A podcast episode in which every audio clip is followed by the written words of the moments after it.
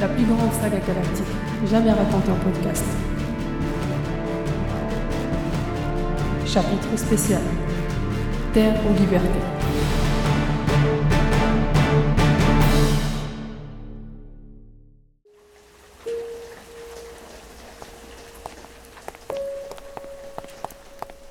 Ils arrivèrent devant une simple grille rouillée qui barrait l'accès à un passage creusé dans la falaise. C'est un ancien chemin de contrebande. Il nous conduira droit dans l'une des tours de l'astroport. De garde on veut. On fait quoi avec la grille? Elle est électrifiée Non. Nikolai s'approcha et sortit une pince de sa poche. Quarantine le rejoignit, saisit le cadenas et déverrouilla la grille.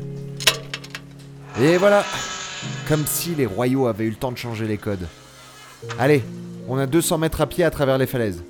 Je suppose que tu as passé ton enfance et ton adolescence ici, davantage que dans ta maison. Oui, je connais toutes les cachets de l'infrastructure, à force de jouer avec les enfants des navigateurs de passage. Tu as un plan? Notre objectif sera d'abord la tour de contrôle principale. Là-bas, j'enverrai aux forces rebelles la position exacte des appareils. Mais bon, n'attendons pas un bombardement de soutien. Les rebelles n'en ont pas les moyens. De ton côté, il faudra que tu surcharges le générateur principal de l'installation. Ça ira Euh. hmm, je crois que oui. Répondit Kaorantin, un peu hésitant. Et pour l'explosion en chaîne?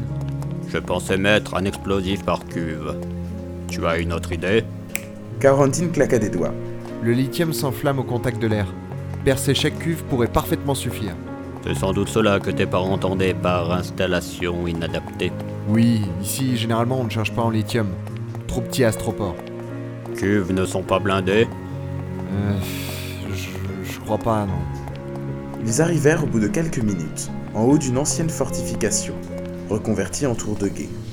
Face à eux, la tour de contrôle du port était le seul bâtiment éclairé.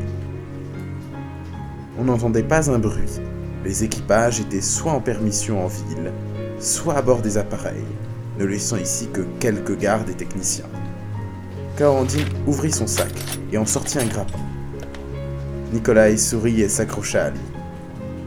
Carantine visa parfaitement une corniche de la tour de contrôle, à un endroit invisible pour les gardes encore éveillés.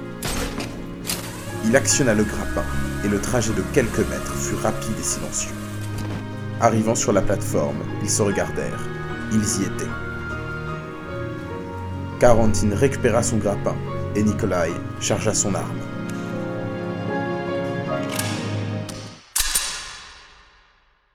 À suivre. Retrouvez les musiques originales, les chapitres complets et les livres numériques de la saga sur reduniverse.fr.